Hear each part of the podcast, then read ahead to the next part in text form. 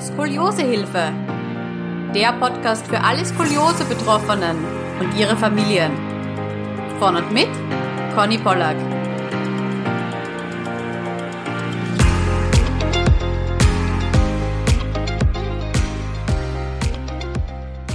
Herzlich willkommen zu einer neuen Podcast-Folge. Heute ist die liebe Birgit zu Gast bei mir. Herzlich willkommen, Birgit. Hallo. Ich freue mich sehr, dass du da bist und wir haben ja heute ein ganz ein spannendes Thema. Und zwar geht's um die Angst vor Verschlechterung, vor einer Skoliose-Verschlechterung. Viele, viele Skoliose-Patienten können sich da reinversetzen, egal ob klein, ob groß, ob operiert, ob nicht operiert. Der Fokus auf den Rücken, der ist ja bei uns sehr präsent. Aber genug der einleitenden Worte. Jetzt übergebe ich dir mal das Wort. Bitte stell dich mal kurz vor. Ja, gerne. Ja, ich bin die Birgit, ich bin ähm, Anfang 30 und Skoliose beschäftigt mich eigentlich, ja, seitdem ich denken kann. Bei mir wurde die Skoliose sehr, sehr früh diagnostiziert, ähm, schon im Kindergartenalter. Ich kann mich tatsächlich nicht mehr genau an den exakten Zeitpunkt erinnern. Ähm, wie gesagt, es war irgendwie schon immer so, so da. Ich habe dann auch relativ schnell ein Korsett bekommen. Also es wird der Beckenschiefstand diagnostiziert und ähm, die Schultern, die eben ungleich waren. Mhm. Und habe dann mein erstes Korsett, ich glaube, da war ich sechs Jahre alt, ähm, bekommen. Ähm, es war bei einem Orthopäden bei uns im Ort oder im Nachbarsort. Genau. Und der hat dann auch dazu geraten, ähm, eine Kur zu machen. Ich war dann bei Zobernheim, kennen bestimmt auch sehr, sehr viele. Ja. Und ähm, genau, dort hatte ich dann auch so die erste Begegnung mit ähm, der Schrottherapie. Da muss ich gleich mal einhaken, ja. weil ich finde das ja toll, ein Arzt, der die, die, die Skoliose korrekt diagnostiziert und dann auch noch gleich die richtigen Schritte einleitet mit Korsett und Reha und Physiotherapie nach Katharina Schroth das ist ja, wow, also es ist bei sehr, sehr vielen äh, Leuten nicht der Fall. Ich höre ganz, ganz viele Geschichten, wo das, wo das nicht so ist. Also war das ein Arzt und der hat das gleich so korrekt gemacht. Ich glaube, das spielt auch viel meine Mama mit rein, weil meine Mama ist selber von Skoliose betroffen. Es war eine recht leichte Form von Skoliose und die war da schon früh sehr aufmerksam und ah, hat es eben -hmm. relativ früh auch schon erkannt, dass mein, mein Rücken ähm, so ein bisschen abweicht äh, von der Norm und hat dann einen Orthopäden aufgesucht, der auch ähm, mit spezialisiert war. Wie gesagt, bei uns im Ort, ein sehr kleiner Ort, also im Nachbarsdorf, aber da, ähm, genau, und der hat es dann relativ gut äh, die Lage erfasst. Wow, toll. Also das freut mich zu hören. Das ist mal ein positives Beispiel. ja, kann auch gehen, gell? genau, ja. Das ist ja auch ja. mal schön. Ja. Okay, das heißt, du warst dann schon relativ früh in Bad Sobernheim und mhm. hast die Physiotherapie nach Katharina Schroth kennengelernt. Ja, Genau. Und habe dann ähm, in Bad Sobernheim wurde auch ein, mir ein neues Korsett dann verordnet. Ähm, kennen bestimmt auch viele, beziehungsweise ich weiß gar nicht, ob es den noch so wirklich gibt, der ähm, Dr. Ramoni in, in Stuttgart. Ja, wir waren dann ganz oft in Stuttgart, ähm, um dort das Korsett anzufertigen, um dort die Kontrolluntersuchungen zu machen.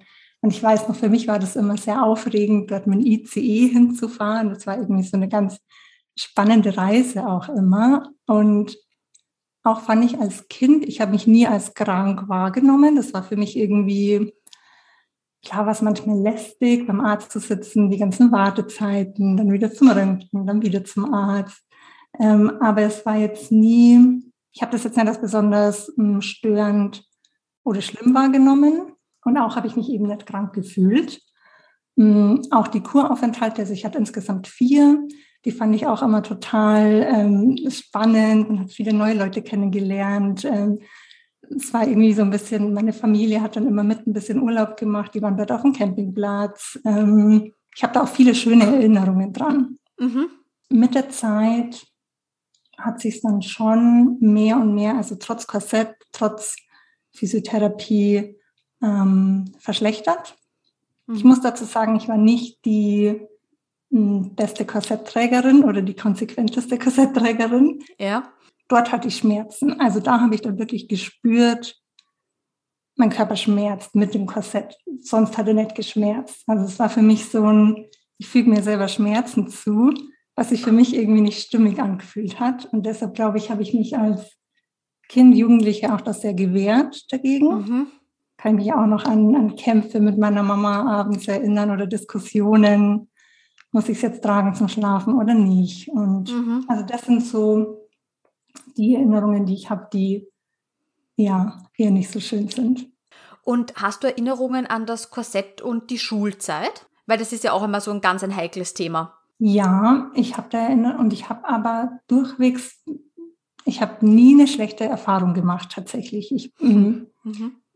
Konnte, meine Mitschüler waren eher mh, mm, neugierig und ich muss sagen, ich war dann auf einer sehr behüteten äh, Mädchenschule und dort war das auch wirklich ähm, da wurde mir auch sehr viel Verständnis entgegengebracht und man hat ja dann die Korsetts, die so schön bunt gemustert sind. Das war dann irgendwie auch, ähm, wollten die das sehen. Und ja, ich habe, also ich kann da echt nicht sagen, dass ich eine negative Erfahrung gemacht habe. Für mich war es schon natürlich störend. Also ich hatte, es war mir oft zu eng, ich habe Schwerluft bekommen, beim Sitzen hat es dann gescheuert. Also es waren dann eher so meine inneren Konflikte oder, oder aber so von außen gar nicht. Da bin ich auch total dankbar drum, weil da kenne ich auch viele andere Geschichten. Und hast du es trotzdem versucht zu verstecken unter deiner Kleidung? Ja, klar. Also das habe ich wirklich versucht zu verstecken mit weiten Pullis, mit ähm, noch eine Jacke drüber. Ja, mhm, okay. Das schon. Wie viel Grad hattest du da circa? Weißt du das noch? Ja, also es hat sich dann schon, also im Jugendalter oder so in der Pubertät ja dann nochmal mit dem Wachstumsschub nochmal stark verschlimmert. Und zu Höchstzeiten hatte ich schon knapp 70 Grad. Hast du eine doppelbogige Skoliose? Hm, also ich habe eine, eine rechtskonvexe ähm, Skoliose, also bei der, bei der Brustwirbelsäule ist der Bogen ähm, sehr dominant, genau. Ähm, in meiner Lendenwirbelsäule und ähm, in der Halswirbelsäule sehr, sehr gering. Und optisch hat es dich gestört? Also bis circa zwölf Jahren, sage ich mal, elf, zwölf, hat es mich nicht gestört ich habe das nicht wahrgenommen, als wäre das jetzt irgendwie was, also es war für mich irgendwie normal. Mhm. Und dann so mit 12, 13, wo dann wirklich dieser Wachstumsschub kam, wo sich ja auch der Körper an sich verändert durch die Pubertät. Und da habe ich dann so zum ersten Mal richtig gemerkt, okay, irgendwie, hier stehen die Rippen vor, mein, mein rechtes Schulterblatt ist so stark dominant. Also da hat sich es auch nochmal äh, drastisch verschlechtert. Und das war auch so der Zeitpunkt, wo ich es auch nochmal so körperlich wahrgenommen habe, wo ich dann wirklich auch ähm, Scheu hatte, mich zu zeigen, im Badeanzug zum Beispiel oder im Bikini beim Schwimmunterricht. In meiner Klasse war es okay, weil die wussten das ja alle, aber zum Beispiel im Schwimmbad oder so, oder wenn dann fremde Leute irgendwie dazukommen, da hatte ich schon das Gefühl, die gucken. Mhm. Also da, da war schon so stark dieses, auch Scham besetzt damals schon zu wissen. Und das, glaube ich, habe ich da so realisiert, okay, irgendwie schaut mein Rücken aus, anders aus als, als die anderen. Aber wie gesagt, das kam erst so in der Pubertät, dann so 12, 13. Ja. Gut, bei vielen äh, wird sie erst später diagnostiziert und die bekommen dann auch erst in diesem Alter das Korsett. Und das passt ja in dem Sinne auch gut zusammen bei dir, dass du sagst, okay, du warst es schon so früh gewöhnt, dass bis dann dieses Entwicklungsstadium kommt, wo man sich das erste Mal wirklich so auch körperlich wahrnimmt, bis dorthin ist es eigentlich gut gegangen. Es hat zwar gezwickt und gezwackt und es ist nicht ganz angenehm, aber es war halbwegs in Ordnung für dich im Außen. Und dann aber natürlich, wenn die Pubertät kommt, äh, ist klar, ja, dann vergleicht man sich und dann dann merkt man, okay, man ist anders. Richtig, ja. Ich glaube auch, dass das ein guter Punkt ist. Also dieses wirklich schon sehr früh mit fünf Jahren da irgendwie in Berührung zu kommen. Und dann war das irgendwie, auch in meiner Familie wurde es relativ als normal dann angesehen. Also ich, es wurde jetzt nicht super groß immer thematisiert. Und meine Mutter, ich glaube, die hatte schon auch viele Ängste, aber die, die konnte auch sehr im Vertrauen sein. Und es war, war irgendwie, glaube ich, auch sehr gut für mich, weil sich das so auf mich übertragen hat, dieses, okay, wir schaffen das schon und ähm, wir gehen zur Physio, ja, machen noch ein neues Korsett und gucken einfach. Und in dem Moment war es auch immer gut. Und wie war das dann in der Pubertät? Hast du dann das Korsett weniger getragen, weil du gemerkt hast, dass du ein bisschen anders bist? Ja, ich habe es weniger getragen. Also da habe ich auch gemerkt, so in der Schule war es noch okay, aber dann irgendwie in der Freizeit oder wenn man dann mal irgendwie in die Stadt ging, dann habe ich so richtig gemerkt, so, ach, ich will es eigentlich nicht. Also es ist, ist ähm, innerer Widerstand. Großer innerer Widerstand, ja. Zu Hause ist noch okay, da konnte ich mit rumlaufen, da ging es dann für ein paar Stunden und dann weiß ich noch, gab es oft viele Diskussionen mit meiner Mama und ich habe versucht rauszuhandeln, äh, wie lange äh, klappt es auch ohne Korsett und ja, und da hat meine Mama dann manchmal auch oft nachgegeben, weil ich glaube, sie auch gemerkt hat, wie, wie, wie schwierig das für mich ist. Und glaubst du, konntest du durch die Reha-Aufenthalte und Physio und Korsett, glaubst du, konntest du es schon ein bisschen ähm, deine Krümmung aufhalten? Ich habe mir schon, also ich weiß dann, als, als es hieß, ich muss operiert werden oder sie raten zu einer Operation, dann hatte ich schon, und ich meine, da war ich 14, und waren schon so Gedanken von, oh Mann, hätte ich das Kassett öfter tragen sollen, hätte ich meine Übungen ähm, intensiver und machen sollen. Also da kam schon so eine Stimme von, habe ich wirklich alles getan, so um das zu verhindern? Ich, da ist mir das Ausmaß dann auch nochmal bewusst geworden. Und da war auch so der erste Punkt, wo ich mich auch so richtig krank gefühlt habe. Also als es dann hieß, ähm, eine Operation ist wahrscheinlich unausweichlich. Und da habe ich so gemerkt, okay, ja, ich fühle mich jetzt doch nicht mehr so gesund und, und wir kriegen alles hin, sondern es war, also da kamen auch das erste Mal so ein bisschen ähm, Ängste hoch, auch Frust, auch Trauer. Mhm. Ja. Und jetzt, also aus deiner Perspektive jetzt ähm, betrachtet, Glaubst du, dass dir das Korsett doch geholfen hat, dass es nicht noch schlimmer geworden ist, die Skoliose? Also, dass du jetzt zum Beispiel keine 80 oder keine 90 Grad hast? Weil man kann sie auch positiv sehen. Ich meine, ich verstehe schon den Gedanken. Im ersten Moment denkt man sich, verdammt, hätte ich noch mehr machen können? Hätte ich die OP irgendwie verhindern können? Ähm, aber auf der anderen Seite könnte man auch sagen, okay, Vergangenheit, ich kann es jetzt gerade leider nicht mehr ändern, aber vielleicht das, was ich gemacht habe, könnte ja auch einen positiven Einfluss gehabt haben. Richtig, also da bin ich davon überzeugt, auch dass ich schon so früh das Korsett hatte. Es könnte, hätte auch sein können, dass es dann sich noch früher mehr verschlimmert hätte. Also ich mhm. war ja wirklich ähm, Contrella und war auch schmerzfrei an sich, außer halt natürlich das Korsett tragen. Und aber jetzt meine Skoliose hat mir nie richtig, also vor allem die ersten ersten Jahre nie wirklich Schmerzen bereitet. Es kam dann schon kurz vor der OP oder so ein gutes Jahr vor der OP, habe ich schon gemerkt, immer wenn ich lange sitze, wenn ich lange gehe oder stehe, dass ich dann einen Schmerz verspürt habe und ich wirklich oft auch die Position irgendwie ändern musste. Ähm, und ich glaube schon, dass ohne Korsett es vielleicht anders ausgeschaut hätte. Auf alle Fälle, ja. Okay, das heißt, du hast dann vom Arzt bekommen die Nachricht, es wird wahrscheinlich unausweichlich sein und du hast jetzt schon angedeutet, damit ging es dir natürlich gar nicht gut. Äh, wie ist das dann abgelaufen? Wie kann man sich das vorstellen? Ich glaube, da ist ja dann sowohl die ganze Family als auch man selbst ist, glaube ich, fällt mal so kurz in ein Loch, oder? Ja, also tatsächlich kann ich mich daran sehr, sehr gut erinnern. Ähm, auch, es war damals eine Ärztin, die mir das mitgeteilt hat, weil mein Arzt, bei dem ich eigentlich war, ich weiß gar nicht, an dem Tag Warum auch immer war ich bei der anderen Ärztin, bei der ich sonst nie war. Es war so eine Gemeinschaftspraxis. Und wir saßen schon super lange im Wartezimmer. Ich weiß, meine Mama war auch schon so ein bisschen genervt, wann wir denn jetzt endlich dran kommen. Ähm, wird vorher auch nochmal Röntgenbilder gemacht. Und dann sind wir eben zu dieser Ärztin und die war wirklich sehr klar und deutlich. Und in meinen Kinderaugen oder Jugendaugen wirklich ein bisschen, also sehr hart. Und wenig empathisch, würde ich auch sagen. also da habe ich wirklich, ich saß dann auch drin und habe geweint und ähm, meine Mama, ich habe auch gemerkt, okay, meine Mama findet das als auch nicht okay, wie das so kommuniziert wird.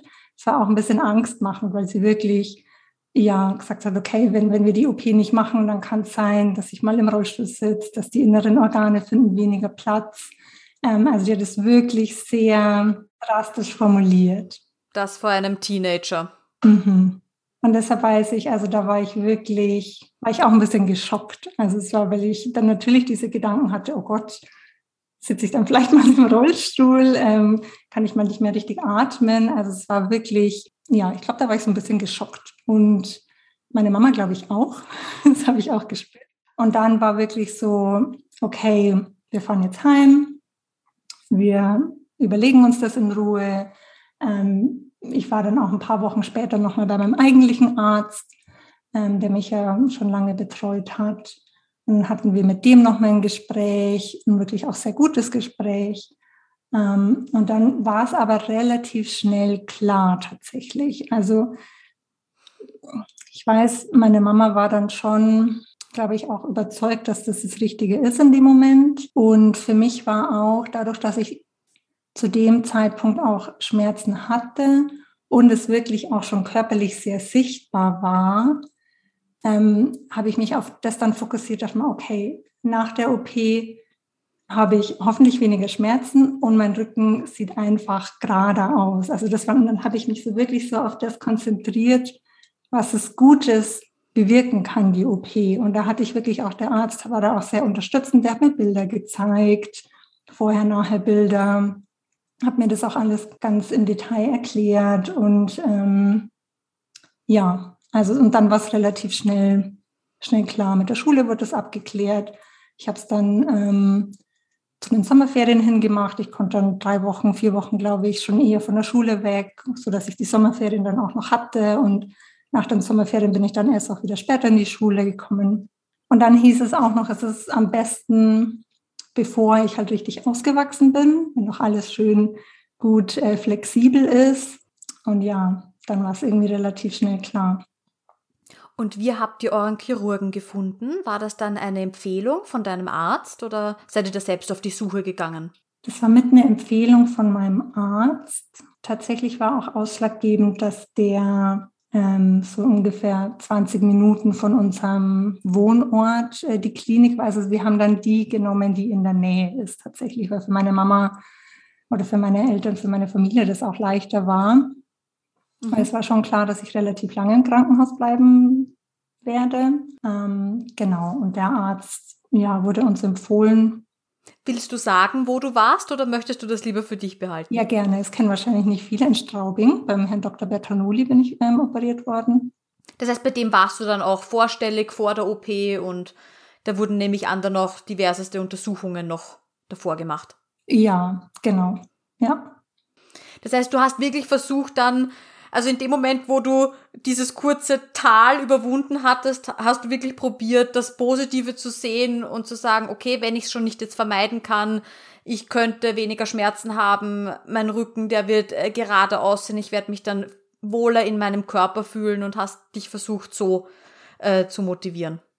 Genau, und das hat erstaunlich, also jetzt auch im Nachhinein, also erstaunlicherweise wirklich gut geklappt. Ich weiß auch noch, als ich ins Krankenhaus eingeliefert wurde, ich meine, die ersten vier Wochen war ich dort, um die ganzen Voruntersuchungen zu machen, Blut abzunehmen, um meinen Körper darauf vorzubereiten. Ich hatte am Bett ähm, so äh, Schlaufen, wo ich mich ja selber immer strecken konnte, um die äh, Wirbelsäule flexibel zu machen und die darauf vorzubereiten.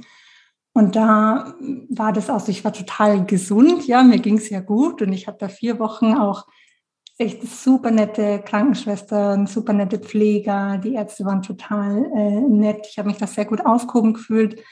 Meine Eltern, meine Geschwister kamen fast jeden Tag. Es konnten mich auch Freunde besuchen, dadurch, dass es in der Nähe war. Und ich habe schon gemerkt, je näher die OP rückt, desto nervöser werde ich schon irgendwie. Da gab es so eine innere Unruhe. Aber ich habe dort den Ärzten tatsächlich sehr vertraut. Das war so eine das haben die echt gut gemacht irgendwie, diese Krankenhausatmosphäre dort. Das war, und ich weiß noch, ich hatte eine Zimmernachbarin, die wurde kurz zwei Wochen vor mir operiert. Und ähm, ich weiß noch, an dem Tag, ähm, wo die operiert worden ist, die kam dann irgendwie nicht mehr zurück. Und dann war ich kurz so, okay, wo ist die denn jetzt? Und mhm. kommt die nicht mehr. Und ich dachte mir irgendwie, die, die liegt dann auch wieder neben mir. Und dann wurde mir gesagt, ja, dass die ein paar Tage intensiv ist. Und dann habe ich schon mir auch Gedanken gemacht, okay, wie wird es bei mir sein? Und dann kam die aber auch wieder und, die, und dann fand ich das irgendwie auch, ähm, hat es mich auch wieder beruhigt oder wusste ich, okay, bei ihr ist alles gut gelaufen. Und ähm, ja, also es war bis zu dem Tag, ich weiß noch in der Früh, äh, die OP sollte irgendwie so, also es sollte noch jemand vor mir drankommen ähm, und ich dann als Zweiter irgendwie operiert werden in der Reihenfolge. Und dann wurde aber gesagt, nee, ich komme jetzt doch gleich dran. Und dann war irgendwie noch so schnell, schnell, jetzt okay, jetzt bin ich doch dran. Und dann weiß ich, dann bin ich kurz so, hatte ich so einen kleinen Zusammenbruch und musste weinen und war so zu meiner Mama, oh, ich weiß nicht, machen wir das jetzt wirklich? Und hat so ein, da kamen, glaube ich, nochmal so diese Ängste hoch. Mhm. Und dann habe ich aber auch gleich ein Beruhigungsmittel bekommen. Und ähm, als ich dann von, meiner, von meinem gemütlichen Bett auf diese Liege auch irgendwie steigen sollte, war auch nochmal so ein kurzes Zögern. Man, man wird ja dann eh gut betreut und kriegt dann gleich Beruhigungsmittelchen und dann habe ich, war ich eh weg. Von wo bis wo bist du versteift worden? Mhm, also meine Brustwirbelsäule ist versteift von ähm, TH6 bis TH12 und ähm, bei mir wurde seitlich ähm, der Schnitt gemacht. Also ich habe von meiner, ja, knapp in, unterhalb von meiner Brust, also die Rippen hoch bis zum Schulterblatt hinter. Genau, ist eine relativ lange Narbe. Okay, aber einmal so um die Seite sozusagen. Genau, es war praktisch der Brustkorb seitlich geöffnet. Es wird, war damals, also dadurch, dass meine Brustwirbelsäule auch hauptbetroffen war, ähm, war auch klar, dass nur das Stück ähm, versteift wird und nicht die ganze Wirbelsäule. Wie, wie ging es dir dann nach der OP?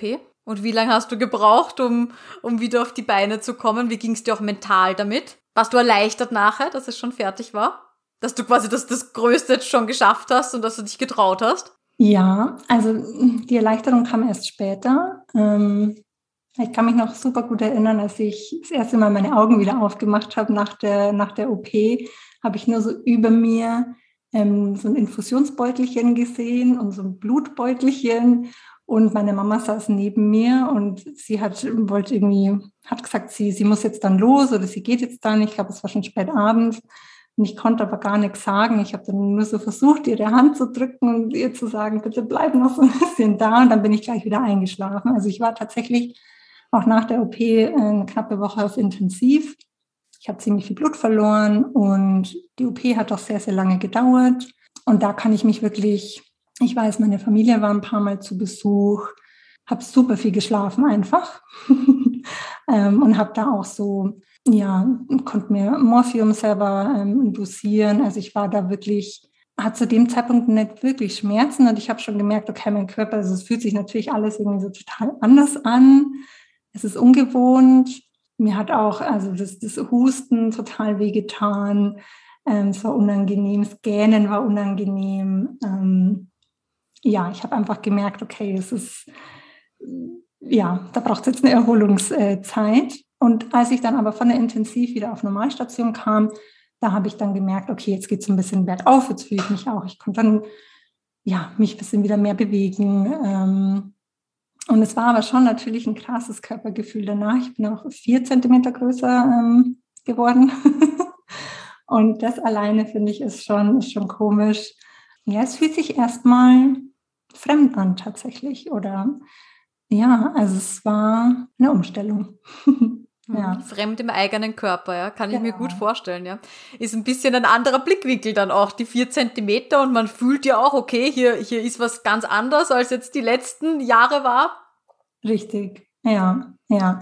Und aber wirklich hat einfach noch so, man fühlt sich ja jetzt auch noch nicht richtig, es war ja vieles noch irgendwie so wie taub oder hm, die, die Narbe noch, die dann ähm, verbunden und, und ähm, ja, versorgt wurde und ähm, also so die erste Zeit im Krankenhaus war wirklich ja mit viel Liegen, Ausruhen. Da, da konnte ich noch gar nicht, das, ich glaube, ich habe da auch Zeit gebraucht, das irgendwie zu realisieren, was jetzt auch wirklich passiert ist. So. Mhm. Ja, und dann kam auch so ein Zeitpunkt, wo ich dann auch wirklich nach Hause wollte. Da hatte ich so das Gefühl, jetzt bin ich schon so lange im Krankenhaus, ich will nach Hause, mein Geburtstag ist näher gerückt, ich habe Ende August Geburtstag das war so mein großes Ziel. Ich will unbedingt zu Hause sein an meinem Geburtstag und ich sollte eigentlich irgendwie schon eine Woche vorher entlassen werden. Und dann haben die das nochmal ein paar Tage nach hinten verschoben. Und da war das erste Mal so, wo ich gemerkt habe, okay, jetzt, jetzt reicht so. Also da habe ich, mhm. ähm, wollte ich einfach nach Hause. Und dann, genau, ich habe auch kurz vor meinem Geburtstag nach Hause kommen. Ähm, dort war dann schon einfach nochmal, ja, auch nochmal eine Umstellung, wenn man nicht mehr rundum versorgt wird vom Krankenhauspersonal. Ähm, und wo auch die, die Schmerzen noch mal ein bisschen intensiver wurden ähm, für eine kurze Zeit. Und dann hat sich es aber relativ schnell eingependelt. Okay, und jetzt ist dann aber was ganz was Spannendes passiert. Also in unserem Vorgespräch haben wir ja schon ein bisschen drüber geplaudert, über eben diese ständige Angst der Verschlechterung. Und die hat dich ja sicher auch deine ganze Jugend begleitet mit dem Korsett und jedes Mal beim Röntgenbild, ah, hoffen wir, dass es um ein paar Grad besser geworden ist oder nicht schlimmer. Und dann hast du einen ganz entspannenden Satz gesagt, mit dem habe ich gar nicht gerechnet. Und zwar hast du gesagt, auch nach der OP ist diese Angst geblieben. Und jetzt würde mich interessieren, warum das so war. Mhm. Genau, also nach der OP, ich würde sagen, bestimmt gute fünf, sechs Jahre nach der OP war schon erstmal gut. Also da hatte ich eben gemerkt, so, okay, es hat sich äh, total gebessert. Ich fühle mich irgendwie äh, wohler in meinem Körper. Ähm, und dann hatte ich aber das Gefühl, nach einer Zeit, eben noch so, ja, ich glaube, es waren ja, so mit Anfang, Mitte 20, wo ich dann gemerkt habe, hm, ich habe das Gefühl, mein Schulterblatt wird wieder dominanter. So. Und dann war ich so, okay, keine Ahnung, ist es schon immer so? Nehme ich es jetzt einfach nur anders wahr? Oder ist es wirklich so? Ich konnte es irgendwie gar nicht so, habe dann irgendwie mir Fotos angeschaut und hat irgendwie mich dann nochmal mehr, also da habe ich gemerkt, okay, auf einmal sind Ängste da, ähm, dass es wieder schlechter werden könnte, ähm, dass trotz meiner Versteifung oben unten die Wirbelsäule, die ja noch total flexibel irgendwie war, ähm, ja, dass es da einfach noch mal eine Verschlimmerung geben könnte und eben auch das mit meinem, mit meinem Schulterblatt, wo ich das Gefühl habe, ähm, es wird dominanter und es ist einfach auch ähm, mehr spürbar als vorher. Mhm. So. Mm, genau, und das hat mich damals auch selber überrascht, weil ich mir gedacht habe, mit der OP und so, jetzt ist gut, jetzt ist es, jetzt bin ich ja operiert, jetzt ist es ja vorbei. So. Alles fertig, keine Skoliose mehr, alles genau. reset, ich bin, habe eine gerade Wirbelsäule und fertig. Mhm. Richtig, richtig. Und das war dann auch der Zeitpunkt, wo ich nochmal, glaube ich, ein bisschen mit konfrontiert war, auf mich zu achten, auf meinen Körper zu achten, äh, mir Gutes zu tun, ähm, wieder mehr auch die Physio wahrzunehmen. Ich hatte eine Zeit lang, wo ich einfach Pause hatte, weil ich eben das Gefühl hatte, okay, es passt alles. Und dann, ja, einfach ich gemerkt habe, okay, die Skoliose ist trotzdem noch da und trotzdem immer mal wieder präsent. Ja, und ich mittlerweile denke ich, okay, es wird wahrscheinlich ein Leben lang sein, weil es ist was, was zu mir gehört. Ähm, und ja, der Körper verändert sich ständig. Ja, ist einfach ein Teil von mir. Und ich glaube, ich werde immer wieder aufgefordert, ähm, da ein bisschen hinzugucken, mal mehr, mal weniger. Wenn ich richtig recherchiert habe, bitte korrigiere mich, falls es falsch ist, bist du ja diplomierte Fachhypnotiseurin. Mhm. Und Jetzt kann ich mir vorstellen, dass du ja den ein oder anderen äh, mentalen Trick, die ein oder andere mentale Übung einfach kennst, wie man mit dieser Angst ein bisschen besser zurechtkommt. Mhm. Also ich sehe das ja ähnlich wie du. Ähm, wir haben die Skoliose, sie wird uns immer ein Leben lang begleiten. Auch wenn wir operiert sind, müssen wir weiter eben unsere Physiotherapie machen und werden wir immer so dieses Gespür für den Rücken haben. Und der Körper verändert sich auch ständig. Aber ich kann aktiv entscheiden, ob ich mich von dieser Angst leiten lasse oder ob ich einfach nur drauf schaue, okay, mein Körper will mir jetzt gerade irgendetwas sagen, passt irgendwas nicht. Und ähm, diese, äh, diese zwei Sichtweisen, wie hast du es geschafft, dass du eher eben auf die positive Seite siehst? Mhm. Ich glaube, was, was, super hilfreich war, ähm, war Yoga und Meditation, was ich zu dem Zeitpunkt dann durch meine Mitbewohnerin, die hat mich zu einer Yogastunde mal mitgeschleppt. Ähm, und da die Schlussentspannung, da habe ich so richtig gemerkt, oh, wie ich alles loslassen kann, wie sich irgendwie, wie viel Anspannung auch in meinem Rücken, in meinem Nacken, in meinem Schulterbereich ist und dieses einfach nur da liegen und beobachten, das fand ich auch spannend, diese Beobachterrolle einzunehmen, sich mal ein bisschen zu lösen von diesen eigenen Gedanken, ähm, die sich ja oft einfach wiederholen und im Kreis drehen. Ähm, und das weiß ich, war, glaube ich, ein, ein, Schlüsselpunkt so für mich, dieses zu merken, okay, ich bin nicht nur meine Gedanken, ich bin nicht nur mein Rücken, das sind auch noch ganz viele andere Sachen da. Und was will ich denn eigentlich denken oder wie will ich denn eigentlich fühlen? Will ich mich von dieser Angst jetzt einengen? Also Angst macht ja eng, macht, macht handlungsunfähig, ist sehr ja, einschränkend. Und ich habe gemerkt, in der Meditation, im Yoga oder wenn ich was mache, was mir gut tut, dann ist die Angst nicht da. Und es gibt eben Momente, da ist die Angst da und dann gibt es Momente, da ist sie nicht da. Und ich habe versucht, mich auf die zu konzentrieren, wo sie nicht da ist, beziehungsweise auch, so wie du es auch gerade gesagt hast, dieses auch mal in Kommunikation mit der Angst gehen, zu fragen, hey, was brauchst du denn gerade von mir? Also mhm. was, was will denn eine Emotion? Gefühl will immer auch gesehen werden. Ähm, und ich glaube, das ist auch besonders wichtig. Ich glaube, wir neigen dazu, das immer mal so wieder wegzudrücken, es wegzuschieben. Oh, es fühlt sich so mh, mm, furchteinflößend vielleicht ja auch an. Genau, ablenken, unterdrücken, einfach weg, versuchen es so weit wie möglich wegzuschieben. Richtig. Mhm. Aber nicht damit beschäftigen. Ja. Und dann kann es sein, dass es entweder größer wird und dich doch irgendwann einholt.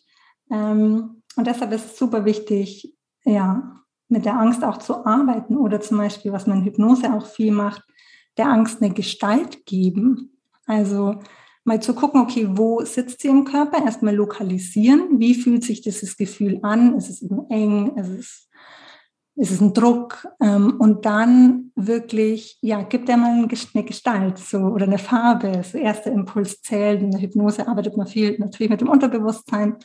Ähm, und da kommen dann oft Impulse und dann ist die Angst vielleicht kleines ähm, Monster, das da irgendwie so rumkriecht oder ist es irgendwie, manchmal kann es auch einfach nur so ein Felsbrock sein oder ähm, und dann hat man es schon mal so ein bisschen distanziert von sich in Form auch von einer Gestalt oder einer Farbe. Und dann, ja, wie gesagt, spielerisch in Kommunikation gehen, hey, was brauchst du, was willst du mir sagen? Also da sind super viele ähm, Techniken. Und unser Gehirn ist auch, das ist auch super spannend, sich das anzugucken. Meistens sucht ja unser Gehirn nach Beweisen, wenn wir uns ständig sagen oder wenn wir so diese, also Angst sucht Angst, wenn wir oder kennst du bestimmt auch, man mh, hm, will sich ein neues Auto kaufen und auf einmal sieht man auf der Straße nur noch diese Automarke, die man sich irgendwie kaufen will. Also so. Die selektive Wahrnehmung, richtig, genau, ja. Richtig. Und da, wo wir den Fokus hinschicken, da wird, wird auch mehr. Und ähm, mhm. ja, da wirklich auch immer wieder in diese Beobachterrolle steigen, seine Gedanken beobachten. Und wenn dann so ein Angstgedanke kommt, einfach, also ich habe dann auch so ein innerliches Stopp oder stelle mir wie so ein Stoppschild vor und sage mir, okay, Angst, ich sehe dich, du darfst da sein, aber ich entscheide mich jetzt für das und das. Also ich habe das Gefühl, es ist wirklich eine, es ist eine Übungssache. Mhm. Aber das ist ein schöner Gedanken, den, dem, weil Angst, ähm, die schwirrt ja so bei uns immer herum, sowohl im Körper dann als auch mental und die wird eben mal stärker, mal schwächer und sie kommt immer wieder und dass man dann mal bewusst sagt, hey, stopp, hallo, bleib mal kurz da, ich möchte jetzt gern wissen, was willst du mir sagen? Und das ist, muss ich vielleicht kurz von mir erzählen. Gerne. Ähm, bei mir wurde die Angst immer stärker, wenn ich im Unterbewusstsein ein schlechtes Gewissen hatte, dass ich zu wenig für meinen Körper getan habe. Also, wenn ich dann mal die Physiotherapieübung zu Hause nicht so lang gemacht habe oder nicht so gut, was keiner mitbekommen hat, weil ich war ja brav da und habe geübt, aber ich habe halt diese ein, zwei Wiederholungen wieder früher aufgehört und diese eine Stunde früher beim Korsett habe ich mal gedacht, ach mein Gott, nein, jetzt uh, will ich nicht mehr, ja? Und da kam dann die Angst immer, da war die Angst immer sehr präsent. Und dann habe ich irgendwann mal gemerkt, okay, oh hallo, das ähm, mein Unterbewusstsein will mir gerade sagen, ist das gerade so gut, was du da gerade machst? Tust du dir damit selbst gut? Deine Mama meint sie auch nur gut, wenn sie zu dir sagt, äh, bitte mach deine Übungen, Conny. Ja, also es, es geht ja darum, dass es dir besser geht. Und ich habe einfach gemerkt, ich hatte mir selbst gegenüber dann so ein Schuldgefühl und das hat sich in Form von einer Angst dann in mir ausgebreitet. Mhm. Super spannend. Und die Angst will uns ja eigentlich nur auch was zeigen, gell? oder will uns ja oft auch schützen. Und wie du sagst, im Kopf weiß man ja, okay, wenn ich meine Übungen mache, geht es mir besser, wenn ich mein Korsett trage. Dann wird meine Wirbelsäule mhm. äh, hoffentlich äh, wieder aufrechter. Und äh, die Angst erinnert uns vielleicht daran, hey, jetzt mach mal wieder deine Übungen. Ähm, ja, genau. genau. Also es ist ja. auch ein, ein, Schutz oder zeigt uns viel auf. Ähm, und oft, wie du sagst, steckt hinter der Angst oft nochmal was Tieferes, wie jetzt irgendwie Schuldgefühle oder Scham. Scham spielt auch oft eine große Rolle. Ähm, und ich glaube, sie zeigt uns auch wieder mehr, vielleicht im Hier und Jetzt auch was zu tun für unsere Gesundheit und auch vielleicht in die Eigenverantwortung wieder mehr zu gehen dann auch. Weil du noch nach kleinen Tipps oder Übungen gefragt hast. Also was Angst verursacht ja schon auch Stress im Körper oder also die Emotion Angst und Stress ähm, von der Gehirnausschüttung oder was das bei uns im Körper macht, ist sehr, sehr ähnlich. Und deshalb ist es immer gut, auch in eine Entspannung zu gehen. Und da finde ich super, einfach unseren Atem zu nutzen, weil den haben wir immer dabei. Das kann mhm. ich relativ unauffällig machen. Was ich da super gerne mache, dass ich mich kurz auf meinen Atem eben konzentriere, entweder mit geschlossenen oder mit offenen Augen, je nachdem, wo ich bin. Und dann ein paar Atemzüge nur auf dieses Ausatmen konzentriere und dem Ausatmen eine Loslassfarbe gebe. Also eine, Farbe, um die ganzen Zweifel, Sorgen, Ängste auszuatmen. Und dann kommt so ein erster Impuls, nehmen wir mal braun. Und dann konzentriere ich mich, ich atme braun aus. Und dann je nachdem, was du für ein, für ein Visualisierungstyp bist, ob du das richtig ähm, vor deinem inneren Auge siehst, wie du einfach braune Farbe ausatmest oder ob das wie so ein Dampf weg von deiner Haut geht. Also wirklich sich auf die Farbe einfach konzentrieren. Und nachdem ich das so ein paar Mal gemacht habe, dann nehme ich mir kurz Zeit, mich aufs Einatmen zu konzentrieren und gebe dem Einatmen auch eine Farbe, eine Wohlfühlfarbe oder eine Entspannungsfarbe oder wie auch immer. Mhm. Und da nehme ich auch den ersten Impuls, der kommt, sagen wir mal gelb, und dann atme ich dieses Gelb ein und dann konzentriere ich mich nur noch auf braun loslassen, gelb aufnehmen und mache das so ein paar Mal im Wechsel. Und das ähm, beruhigt unser Nervensystem und sagt auch dem Unterbewusstsein, es darf sich lösen, es darf sich verändern. Ähm, genau, weil oft ist ja dieses Feststecken das, was uns ja Schmerz verursacht und dieses, okay, ich kann es auch verändern und auch sehr spielerisch. Also das finde ich das Tolle auch an Hypnose. Unser Unterbewusstsein arbeitet ja mit, mit Bildern, mit Gefühlen und da kann man wirklich, ähm, gibt super, ja, so spielerische Techniken, ähm, die auch total viel Spaß machen. Also mir zumindest. Es ist so, erweckt, glaube ich, auch das innere Kind in einem. Und jetzt muss ich dich fragen, wie bist du überhaupt darauf gekommen, eine Hypnoseausbildung zu machen? Also es gab vor ein paar Jahren eben die Zeit, wo ich mich ein bisschen mehr mit beschäftigt habe, was steckt vielleicht hinter meiner Skoliose oder hm, woher kommt die. Ähm, und er hat stark das Bedürfnis, eben auch mehr meine Psyche mit einzuziehen und nicht nur das Körperliche. Mhm. Ähm, war dann auch bei einer, bei einer Heilpraktikerin, die dann mit mir mal die, die OP nochmal so in so einem, wie so einer Fantasiereise nochmal irgendwie durchgegangen ist ja, wo wir dann so visualisiert haben. Also ich, ich habe dann viele so ein paar alternative Techniken vielleicht mal ausprobiert. Das heißt Energiearbeit oder ähm, Physiokörperarbeit. Und dann bin ich auf die Hypnose gestoßen durch eine Freundin von einer Freundin. Die hat damals eine Hypnoseausbildung gemacht und die hat Leute gesucht, mit denen sie üben kann. Dadurch, dass ich da total offen bin und dass ich da auch neugierig war, dachte ich ah, okay, ähm, ja, das probiere ich mal aus. Und da war ich so fasziniert, weil ich in einem so tiefen Entspannungszustand war, weil es sich, weil ich danach so ein Gefühl von ach, vollkommener Leichtigkeit hatte. Und das war so, dass ich, okay, ich will das auch lernen, wie das funktioniert, äh, mich selber in diesen Zustand zu bringen und aber auch Menschen zu helfen. Ähm, wir haben dann eine Schmerzausleitung gemacht. Zu dem Zeitpunkt hatte ich ähm, ja mal so ein bisschen stärkere Nackenschmerzen. Und nach der Hypnose waren die einfach weg. Und ich dachte mir so, okay, spannend. Mhm. Ähm, so, also da habe ich gemerkt, wie viel Kraft, glaube ich, in uns steckt und wie wir auch unsere Selbstheilungskräfte aktivieren können. Und wie sehr auch die Psyche einfach mit dem Körper vernetzt ist. Richtig. Also ich denke mir das ja auch immer bei der Skoliose, ja, da kommt so viel im Außen mit Korsett und Ärzte, die uns da Angst machen und Aussagen tätigen, die uns jahrelang im Nachhinein noch verfolgen, ja. Aber wie wir innen dann damit umgehen, ist doch was ganz, ganz was Wichtiges. Bei sich zu sein und für sich da den richtigen Weg zu finden. Deswegen finde ich das sehr schön auch, dass dir deine Skoliose den den Weg auch zu, zu deinem Geist und zu deiner Psyche ein, ein Stück weit gezeigt hat. Mhm. Und dass du das genutzt hast, diese, diese Kraft und sagst, hey, ich möchte das auch können und ich möchte auch anderen Menschen helfen. Das finde ich sehr schön, ja. den Gedanken, ja.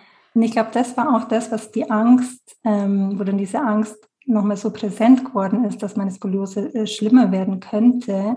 Ich habe dann im Außen versucht, das zu widerlegen. Also ich weiß, ich bin dann zu Ärzten, habe gefragt, hey, ist mein Schulterblatt dominanter, wird es schlimmer, nochmal ein Röntgenbild, ähm, Physio. Also ich habe so im Außen, wollte ich diese Bestätigung, dass mir irgendjemand sagt, Birgit, das ist alles okay, es wird gut werden. Aber es hat keiner gemacht. Ich habe so viele unterschiedliche Leute gefragt. Es gab unterschiedliche Meinungen. Die einen haben gesagt, ja, kann sein, dass schlimmer wird.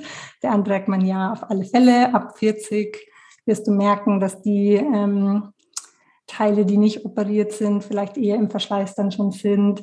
Ähm, also ich habe gemerkt, okay, egal, ich kann jetzt noch so viel im Außen suchen, es wird sich wahrscheinlich nichts ändern. Und das war, glaube ich, auch so dieser Punkt, okay, in mir darf ich ähm, ja die Ruhe und das Vertrauen finden.